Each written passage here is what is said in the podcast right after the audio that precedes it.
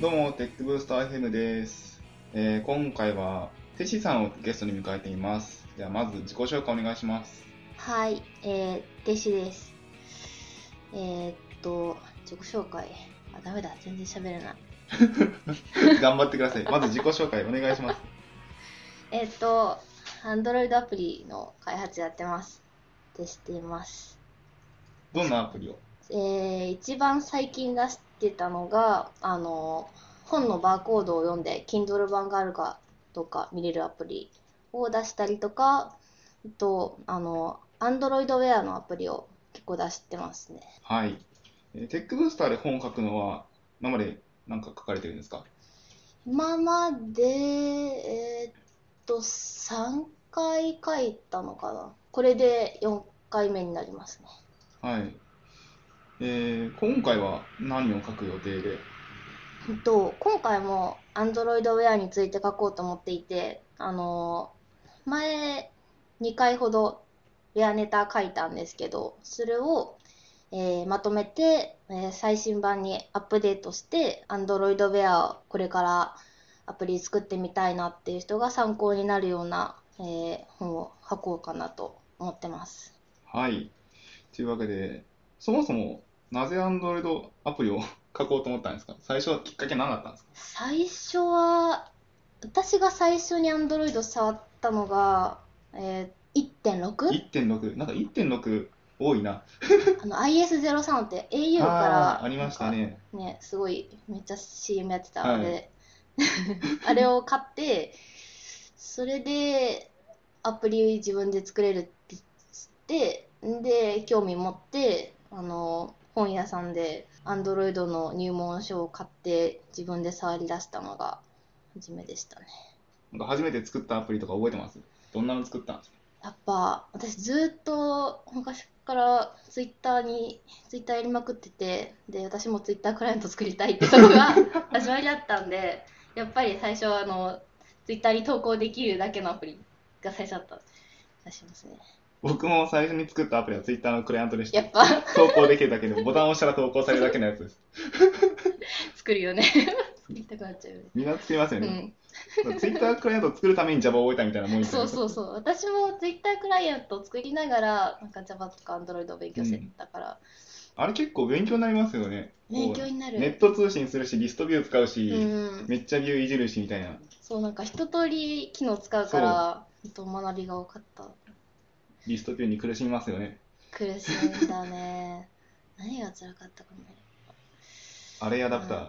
あみんな秘伝のベースアダプターを作っていくタイプの。ーああのツイート表示するアダプターはすくすごい量になってるすごい行数が、あそこほんと秘伝のタレになっていくからうん辛い、ね。結構ね、ツイッタークライアント目当てに Android デビューする人多いですよね。多いですねなんかフォロワーにも何人かいます、うんで、そこからハマって、そうですねアンドロイドアプリを作る仕事になっておー、じゃあ今何年ぐらい Android がやってるんですか何年だろう4年くらい結構ですね。うん、なんか昔はそんなにやってるわけじゃなかったからなんかカウントしていいのかなっていう感じなんでまあ昔から触ってはいます2系くらいの時からで、仕事にしようと。そうですね社会人3年目なんですけどそう最初は SIR やってて今は仕事になりました 転職して Android アプリ作る仕事になりましたやっぱ楽しいですか楽しいですねやっぱ Android 好きなんで、はうい。ん最近ウェアの人みたいにななりつつありますよね。そうですね。いや、あの、新しい情報出たら、どんどん追うようにはしてます。ウェアにハマったきっかけは何だったんですかやっぱ、あのー去年の Google I.O. で、えー、Android Wear 発表されて、で、その時に端末もらって、で、なんか新しいおもちゃをもらって、すごいワクワクしたんですね。なんか、それで、もらってすぐに、あのー USB ケーブルをつないで、これどうやってアプリ作るんだろうっつって、なんか、触り出したのが初めで、なんかそれから何ヶ月かずっと親のことばっかやってた。ウェアって去年発表でしたっけもなんあか、れそんな新しいやつ。へ ?2014 年でしょえ、なんかもっと前からあったような気がするけど、 そんな新しかったんですね、実は。そうですね。今、日本だと何種類ぐらい、結構ソニーとか出してましたっけそうですね。ソニーはスマートウォッチ3だけかな、Android Wear なのは。いろんな Android Wear 端末が今出てきてて、LTE 使える Android Wear とかも出ましたし、ほう、あ、SIM が刺せるんですかあと、セルラー機能がついてあて、ですなねんか通話もできるってやつ。なるほど。本体がいらないわけではない。本体は、本体というかうん端端末側、携帯側がいらないわけではない。えーっと、最初ペアリングの時にはいると思いますけど、それからはなんかペアリングしなくても通使える信、みたいな、通信できるみたいな。良い。良さそうですね。私もあの私が持ってるウェア端末2台あってあの IO の時にもらったやつと元360ではい2台持ってたんですけど、で新しいの買おうかなと思っててまだ買ってない状態ですね元360って丸いやつですよねあ。そう悪いやつあれ、み四んな持角ってるとあれあるじゃないですかうん。あれ作るときって、あのー、レイアウトとかどうやってるんですかあれなんかね何にも考えてん何にも考えずに作るとあの丸い画面で書けるんですよねなんか四角の中に丸を置いた状態になるのでデフォルトが丸ゲームとしてはあデフォルトは四角四角。で四角でしか考えてないで作ると丸の時にこうなんだ四角の角の部分が描画されなくなるのねはいはいはい。なんか見切れたような感じになっちゃうはのあはあでなんかそれを考慮してレイアウト考えていかないです大変そう ですね。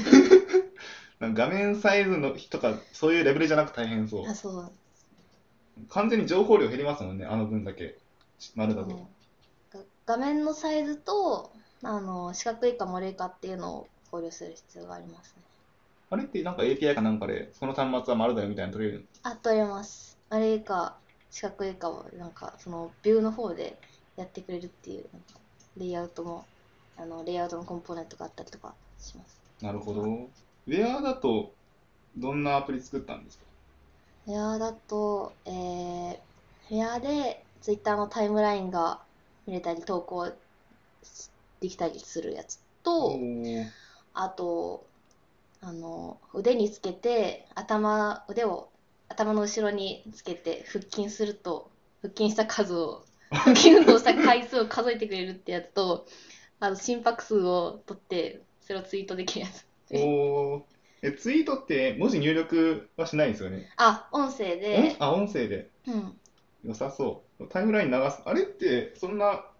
いろいろアプリ作れるんですよね。なんかノーティフィケーションが流れてくるだけみたいなイメージだったんですけど、いや結作構れます作よれるんですね、そんなの。うん今は GPS も取れるし結構いろんなことができると思いまですすよね。なんかマップが対応しましたよね。そうこですの間ねあれいいですね。ここでナビゲーション見れるのは。うんうんあの、腹筋 って、何をとって、えっ、と、こう、なんか揺れ、揺れですか揺れじゃないな。あの何端基準末での傾き加速度をとってます、あー止ま、止まるごとに、こ う、加速すると1回みたいな。なんか傾きなのねでえっどっとち方向に動くとかわかる私があのアンドロイドウェアを手につけてひたすら腹筋してこんな感じかなみたいな 実際にその、なんか記録して、こう動いたら腹筋みたいなデデータを取った。 すごい、苦労がある。で他の人も使えてたからまああーこう一般大的丈な夫腹筋の加速度みたいかなっこ。いいみたいな面白い。でもそうですよね。実際、ジョギングとか歩数とかやってみないとわかんないですよね。そうですねそれは面白いね。腹腹筋加速度。脈拍、脈拍はなんか取れるんでしたっけあ取れますねはいヘルスじゃないんだ。なんで、なんでしたっけそんな API があった。ありますそれであの心拍数取ってそれをツイートするってやつツイートまでやるんです私か 面白いですよあのあのなんか待ち合わせに遅れて時 になんか走りながら、なんか今の心拍数ってツイートしめっちゃ走ってるアピールみたい な感じの私今焦ってますよ、みたい な。すごい。なんか嘘はつかないみたいな。体は嘘をつかないみたいな 感じ。めっちゃ下がっていくと心配されますね。大丈夫くだらないですけど、めっちゃ面白いですよ。いいですね。ウェアの、その API ってどの端末でも使えるんですかなんか、互換性とか、あ心拍数が取れる端末は限られてますね。やっぱそうですね取れない端末もあります。そこら辺って、あの、ストア的に、こう、切れたりするんですかこの API があるかないかみたいな。なかなか厳しそう。あ、それ気にしたことないですね。インストールしてみたはいいけど、心拍数取れなかったみたいな、あ、結そんな構あ感る。じになるんじゃないですかね。ああ、やっぱちょっと辛いところですうね。ん。ウェア本を書くにあたって、はい。書くというか、今回は結構過去のまとめ、アップデートにが多いんでしたっけそうですね。まあ、過去って言っても、去年だようです。去年そうです。はい1年で結構変わったんですか、うんと、一番変わったのが、Android Wear 用の UI ライブラリが公式であるんですけど、はいそれがすごいアップデートされてますね。で、なんか前回の、えー夏コミで、Wear 用の UI ライブラリのこと書いたんですけど、なんかデザインライ、なんだサポートライブラリ的なやつですかあ、そうです。あのそうマテリアルデザインみたいな。そんな感じです。去年の段階だとまだまだマテリアルデザインなかったんでしたっけあった去年は出た年ですね。出た年か。で、なんか、最初に出た UI ライブラリは、なんか、まあ、コンポーネントの数も少なかったんですけど、今、コンポーネントの数すごい多くなって、あの、ウェア用の UI がすごい作りやすくなりました。おーそこら辺の知見を今回足していくと。そうですね。で、あと実際にアプリを作って、えー、学んだこととか、そういう知見を書いていきたいと思ってます。ウェアアプリ開発って、エミュレーターどうなんだろうみたいな 方があって、端末持ってないと厳しいですか、やっぱり。実際に1台は持そうってでないすと。ね。持ってた方がいいと思いますけど、でも私は普通にエミュレーターで開発してますけど、でもやっぱあのセンサー使うアプリを私よく作ってたんで、どうしても実機じゃないといけなかったとはあそりこまらす。辺もエミュレーター欲しいですよね。ちょっと、 今揺らしてみたいな。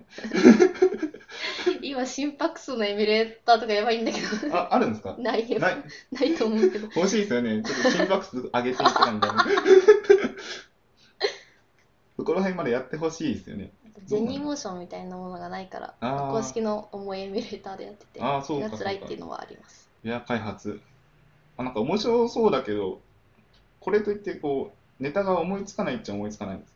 なんか今後作りたいアプリとかありますウェアで。今んとこないですね。なんか最近はあまりウェアを身につけて歩かないので、そのせいもあるかなって 思ってます。なんで身につけなくなったんですか邪魔な んですよ。でかいし、確かに。あと充電するのがめんどくさくて。あー、ありますね。だっうて、 ん。絶対必要ってわけじゃないじゃないですか。そうです時計っね。て。なんか電話があれば十分だから、別につけなくてもいいやってなって。でも最近、なんだっけ、あのー NFC が対応して、なんかスイカ代わりに使えそうなやつとか出ませんでしたっけスマートウォッチあ3あですね。あれ使うと、出かけるにはあれがないとダメになりますよね。うん、確かに。 こう、自分を縛っていく感じ。俺の人生はスマートウォッチなしにはなないみたい な。出勤できないとかそういうあれ。なるほど。その、そういう方法があったのか。でもそうですよね。まだ、こう、プラスアルファでしかないですもんね。そうですね。絶対に必要ってわけじゃない。でもそう、セルラー対応とかなってくると、結構そういう機能増えていくんですかね。うん。便利に。そうですね。将来的には本体なしに、ウォッチだけでいきたいです ね。そう、そうでもないですそね。れでもないな。 ツイッターできないですもんね。うんツイッターできないから問題がありますね。というわけで、えーだいぶ長い時間経ったので、今回、テシさんゲストに迎えた、えー、テックブースター FM、ここら辺で終わりたいと思います。最後に一言お願いします。頑張って書きます。頑張りましょう。頑は張い、りましょう。テックブースター FM、ありがとうございました。またよろしくお願いします。バイバーイ。